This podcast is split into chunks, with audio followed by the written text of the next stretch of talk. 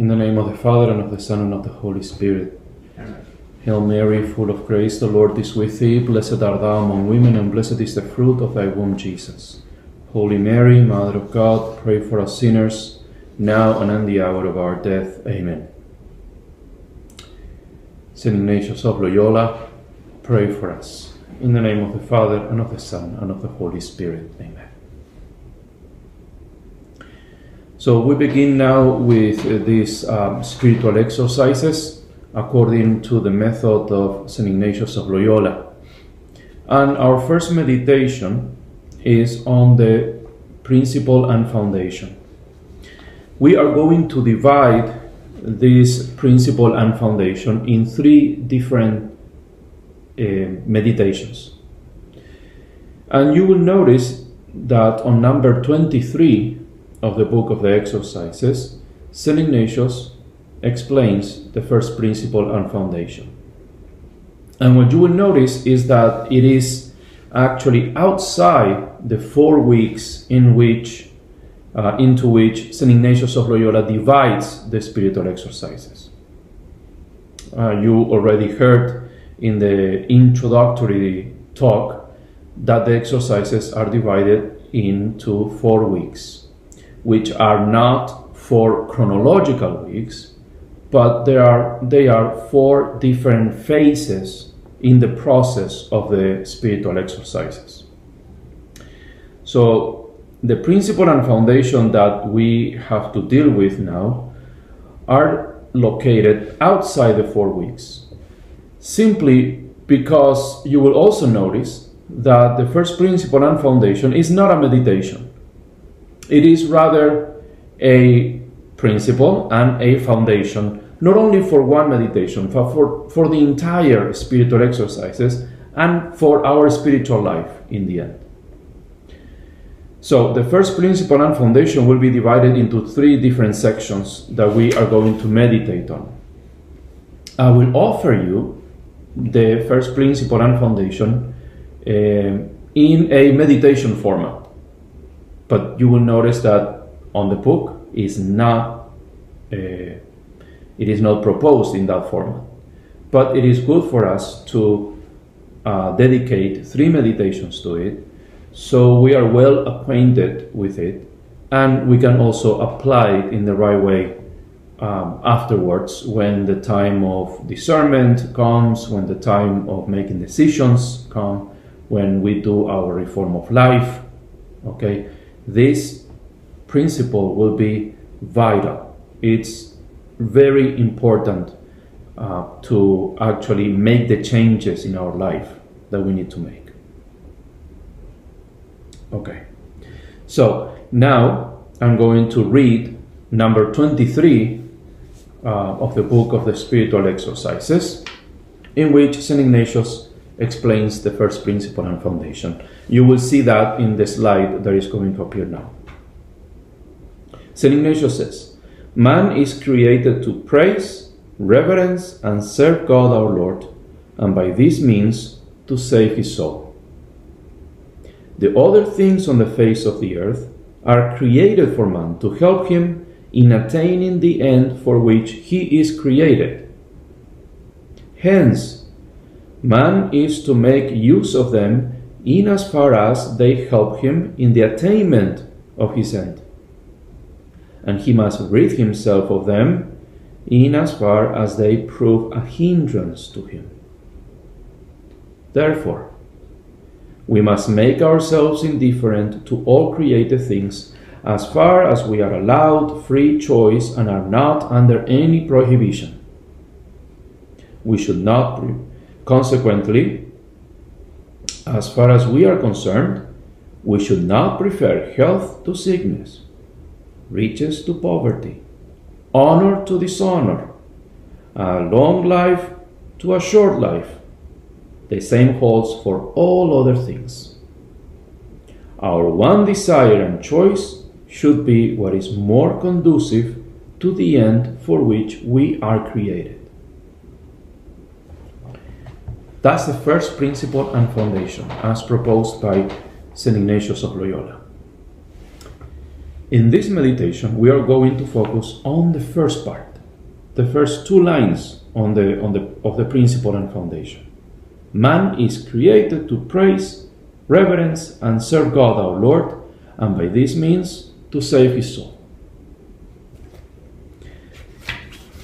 Now, as I explained in the first um, in the first uh, talk, in the introductory talk, the Ignatian meditations are divided in different sections, different steps that he um, offers to guide our prayer.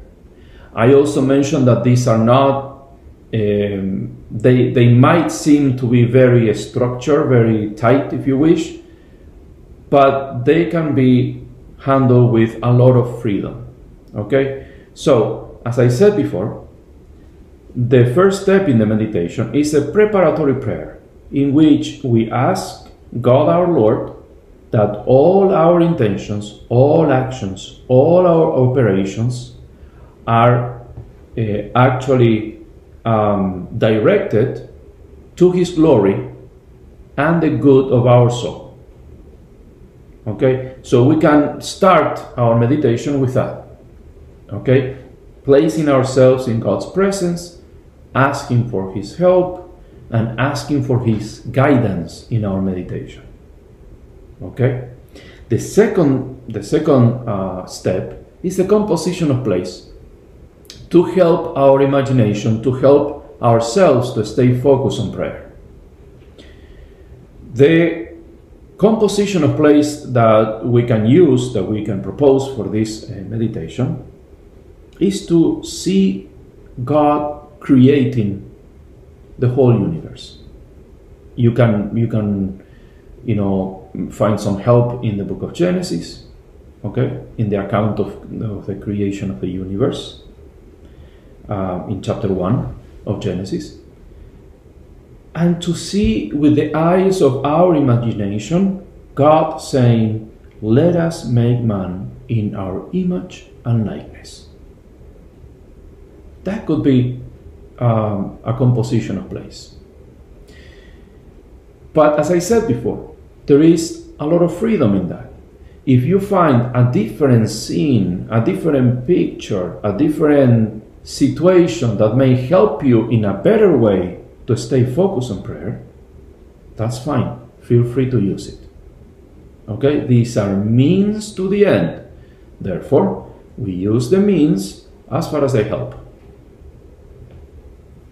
What is the petition? Okay, remember, as I said before in the introductory prayer, there is there must be a petition in our prayer, a grace, a particular grace that we are asking God to grant us. What is that prayer for this meditation? It is to ask for light, for light that I may truly know my origin, my principle, the object of my life here on earth, and my eternal end. Basically, to ask God once again to reveal to me what the purpose of my existence is, to accept it and to embrace it. That's a petition. Very simple. And remember that the Lord says in the Gospel, Ask and you shall receive. So the petition for each meditation needs to be repeated multiple times during our prayer. Ask and you shall receive. Knock and the door will be open to you. So we must ask our Lord for that grace.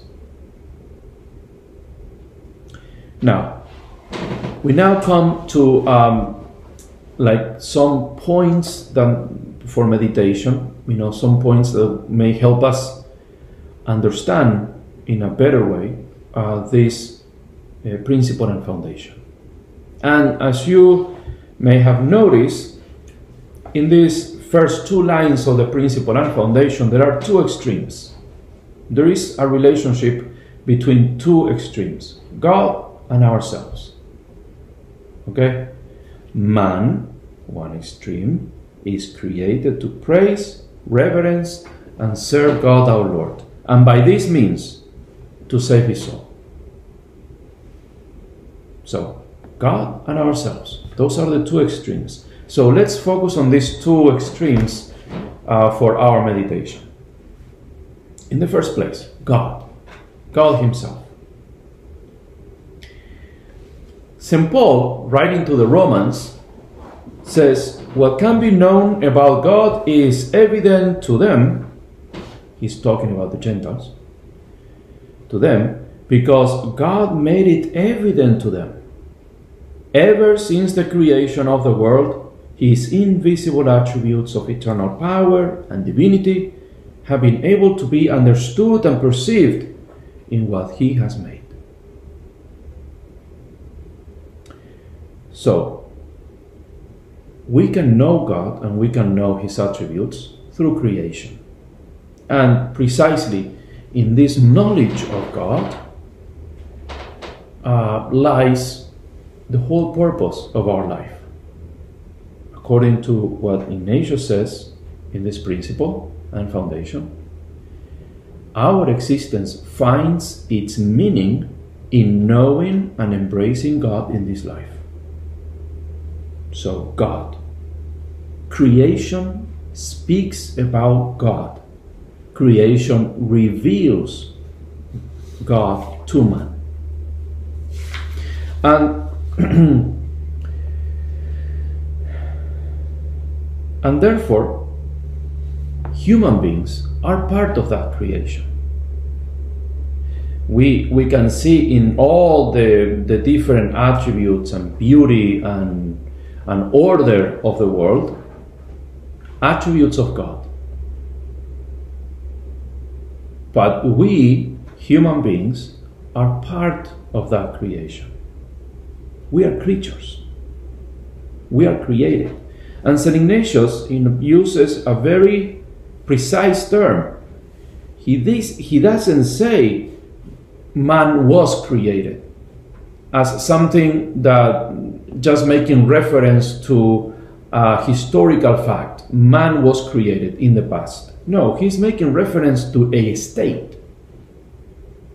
St. Ignatius says, is created. Man is created. So he's not referring to a historical fact, he is referring to something that is inherent to man.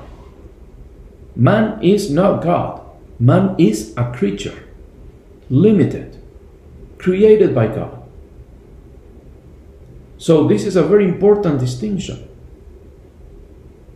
And God is also the one who keeps us in our existence. Which one of us can say, Tomorrow I'll be here? Or who can say, I'll be here in five minutes? No one can say that. Because it is not within our power to give or to take life. That's something that belongs to God. It's a prerogative that belongs to the Creator. We are the creatures. So we cannot say this because we depend on God. Chesterton wrote beautifully uh, this. He, he expressed, you know, this idea beautifully in his book on St. Francis of Assisi. He wrote, This state, being a creature, this state can only be represented in symbol, the symbol of inversion. If a man saw the world upside down, with all the trees and towers hanging head downwards, as in a pool, one effect would be to emphasize the idea of dependence. There is a Latin and literal connection, for the very word dependence only means hanging. It would make vivid the scriptural text which says that God has hanged the world upon nothing. So we, creatures, hang from God we hang from His power. It is His power that created us, it is also His power that keeps us in existence. We just hang on God. And it is a beautiful image that in theology means two things. First, that we are nothing. We are limited. It is right we have an immortal soul that is dressed with the intellect and free will. But after all, it is a limited intellect and will. It is not the intellect and will of God. It is a created intellect and will.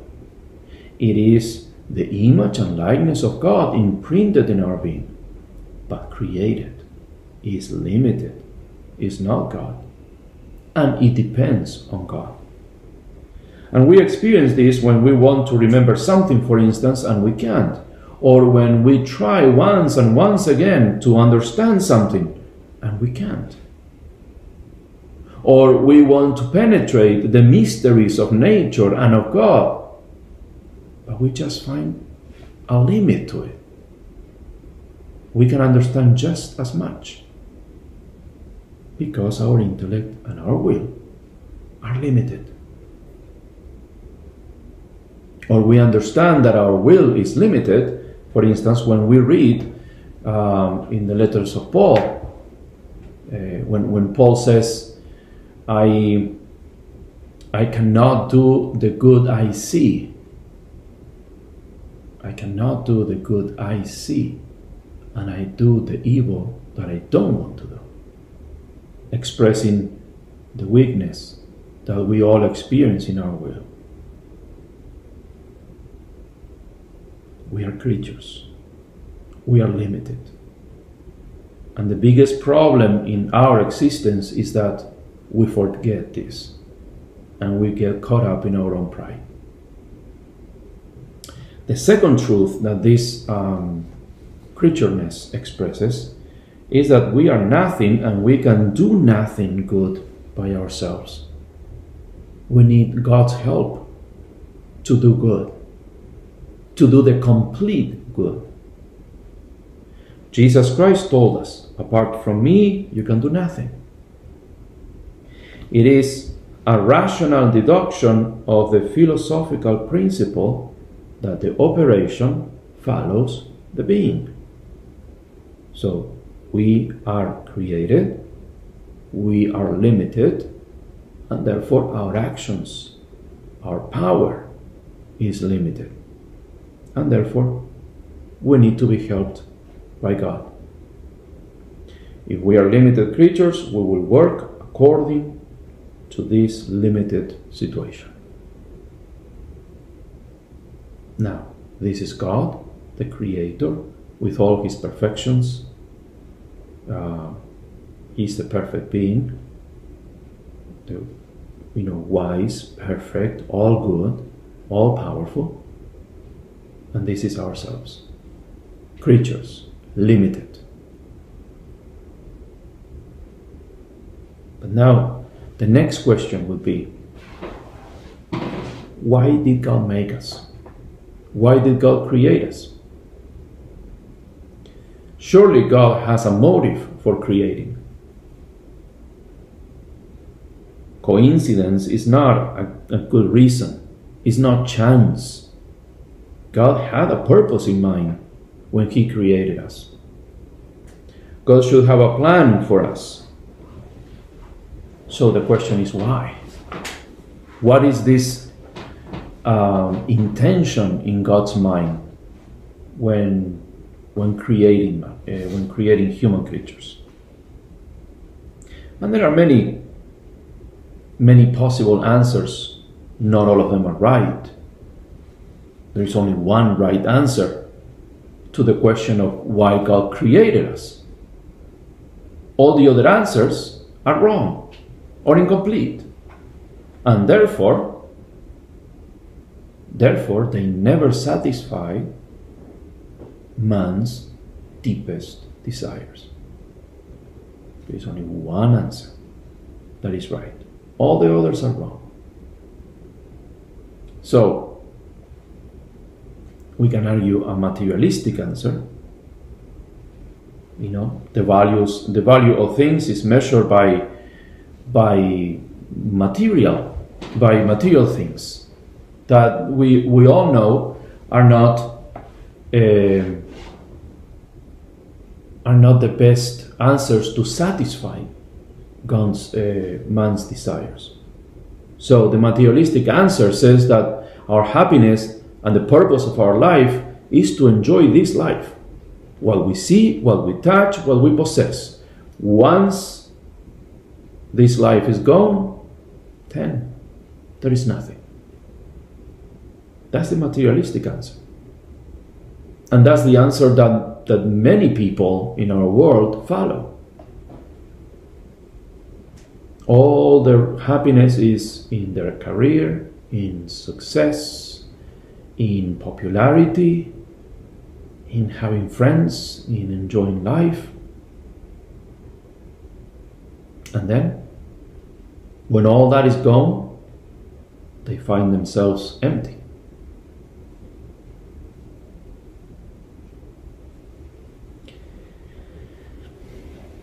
That's one possible answer, but we know it's wrong. We know it's wrong because, because we all have possessed at some point in our life, we, we have all been deceived thinking that the answer to our existence is in that. And we only found ourselves empty afterwards. So, what is the answer? Why did God create us? What goal was that did he have in mind when he created man? Well, the Catholic answer, given by St. Ignatius as well, is that man is created to praise, to reverence, and to serve God our Lord. In other words, to know and to love God in this life.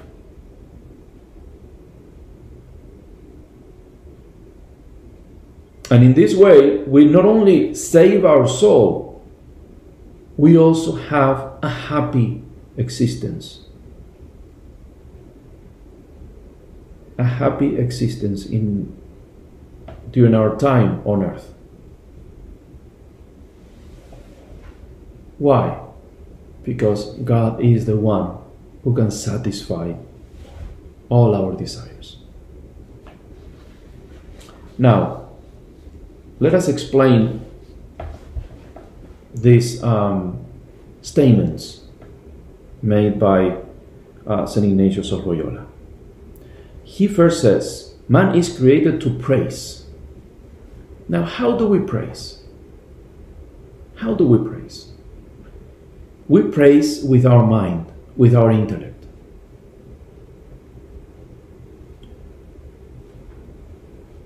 Because we praise God when we realize all He has done for us. When we understand with our mind how far God went in creating and redeeming us. And when we contemplate all of that with our mind, when we contemplate His perfections, when we contemplate with our mind everything He's done for us, just to make us happy, then the natural reaction to it is praising. Praising.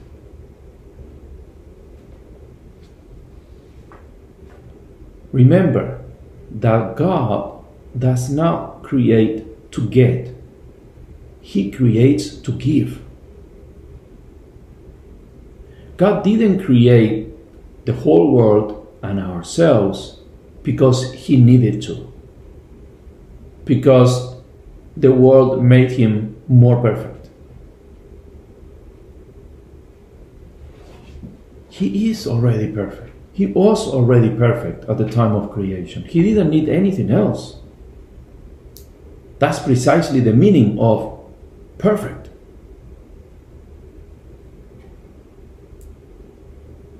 Because he is good, we exist, St. Augustine writes.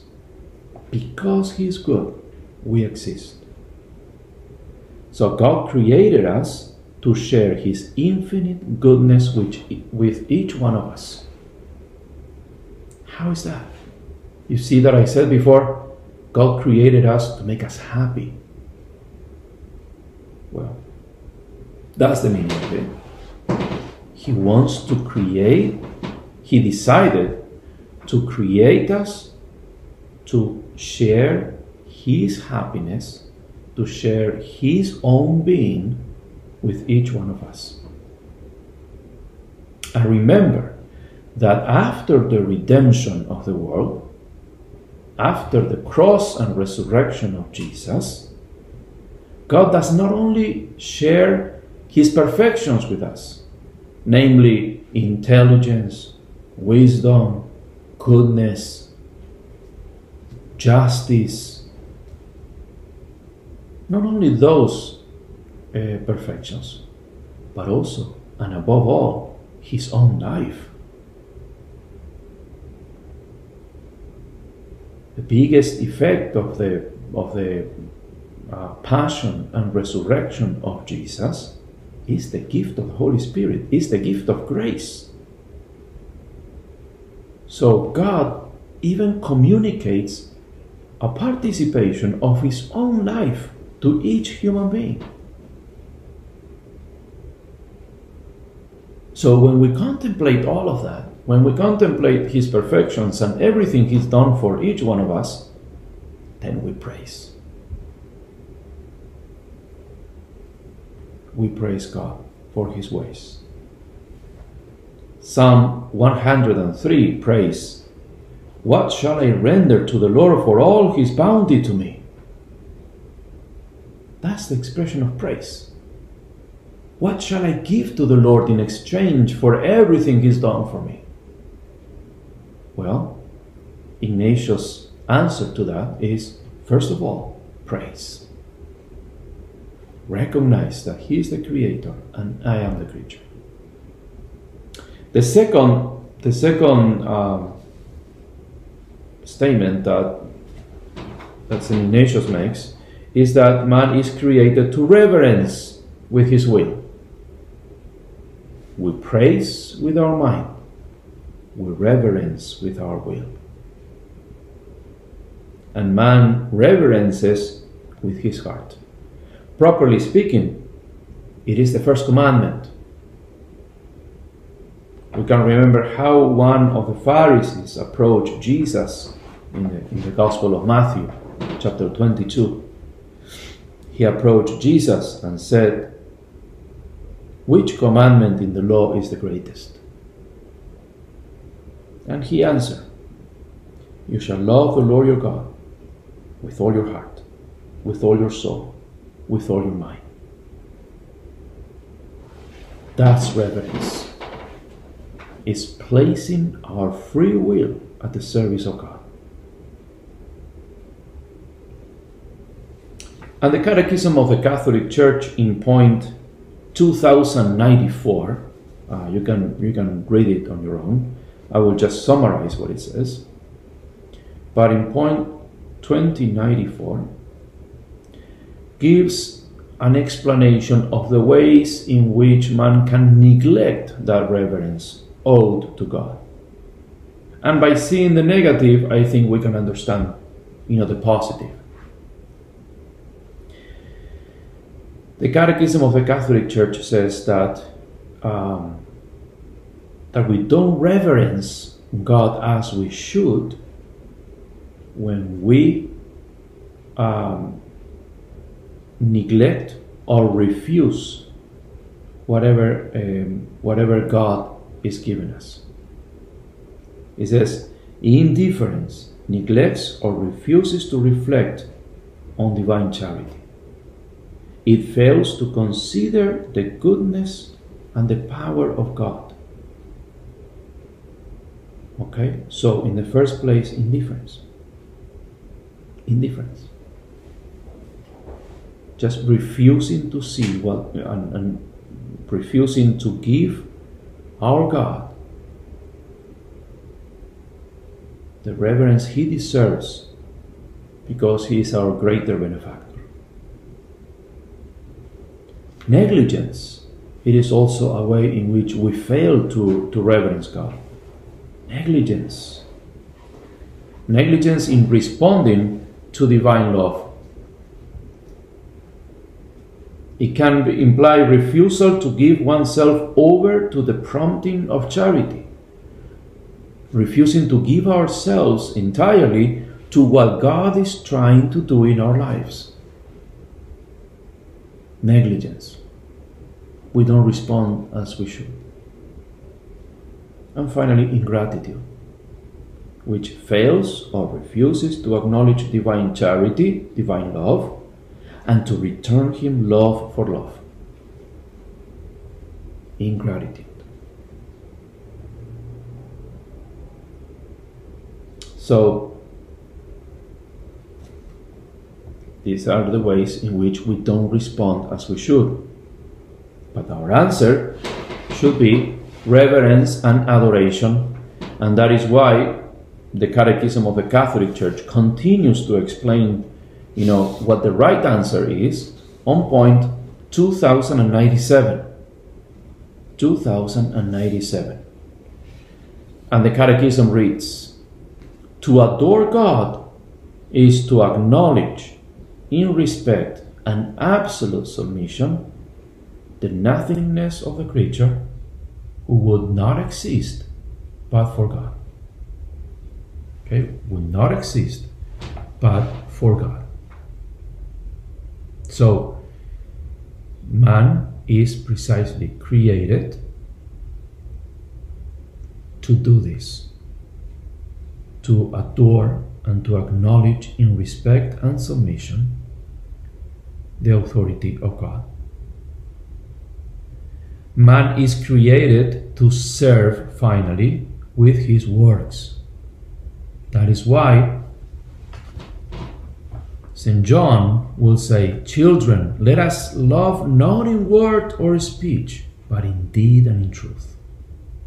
All our actions should serve the divine majesty, not only in words, but in deeds. In deeds. And by this means, we save our soul.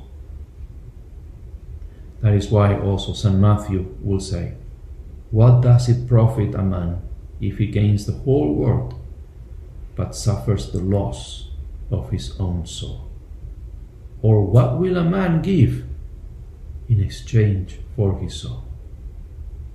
As we meditate on this truth, let us ask our Lord to always help us, to give us the light, eh, as, as we stated in the petition to give us light to understand the purpose of our existence.